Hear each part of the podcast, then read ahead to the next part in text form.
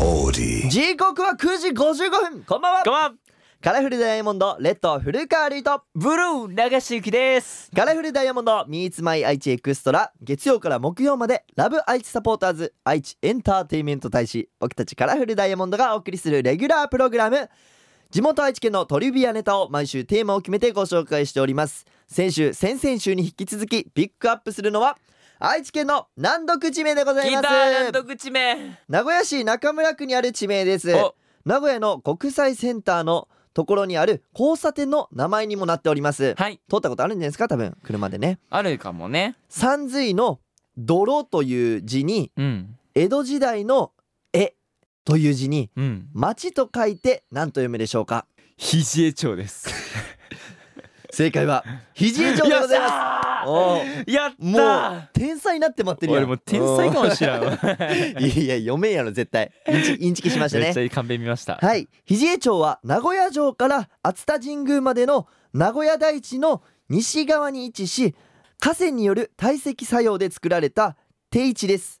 そういった場所を古来から肘地という言葉がありそこから肘江町という名前がついたという説が有力でございますえー、肘地っていう言葉があってからの肘江町なんだねそうねさてこの番組ラジコはもちろんオーディオコンテンツプラットフォームオーディまた Spotify でも聞くことができますはい今日は瀬戸市にお住まいのリミさんのメッセージをご紹介しますカラフルダイヤモンド Meets My H エクストラ今日はカラフルダイヤモンドのアマキュンを聞きながらお別れですカラフルダイヤモンドのブルー中下ゆきとレッド古川瑠衣でしたバイバイさてここからはオーディや Spotify で聞いてくれているあなただけのためにお送りしますやだカラフルダイヤモンドレッド古川瑠衣とブルー中下ゆきです今日ご紹介するのは瀬戸市にお住まいのリミさんでございますおオーいーディで聞いていますありがと瀬戸市が誇る将棋の藤井聡太さんすごいですよねすごいよねうすっごいよね、うん、で彼が勝つたびに瀬戸の商店街にテレビカメラが入ります彼が出てくるまでテレビカメラが入るのは瀬戸物祭りの時ぐらいでしたねここで質問です皆さんが同じ世代ですごいなと思う人を教えてくださいとのことですえあー同世代ってこと同世代か誰だろうなこの前さそれこそさあのちょっとなんかね調べてた気がするんだよね自分のその同い年、うんまあ俺中下ゆきは21歳なんだけど、うん21歳まあその2001年生まれ2002年の,、まあその1月から3月生まれの方とかうんちょっと芸能人の方やっぱいらっしゃるじゃないですかうん調べててやっぱね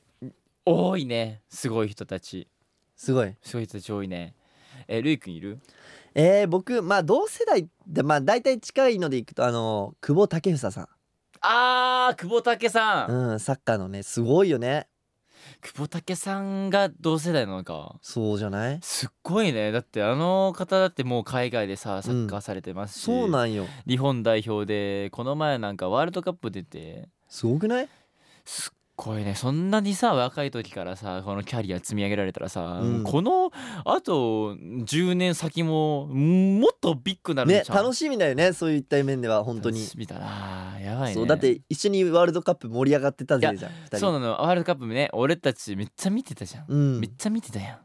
それで言うとねやっぱその同世代の選手ってやっぱ応援したくなっちゃうんですよ、そうねなんか身近に感じるよね、うん全然近くなくても、うんさああとねその同世代だからっていうのもあるかもしれないけど負けたくないって思っちゃうやっぱ負けたくない俺もこれぐらい大きくなりたいなって思っちゃうだなるほどねから目指してこう一緒になんでも俺もう一人いるかもしんないお中下ゆき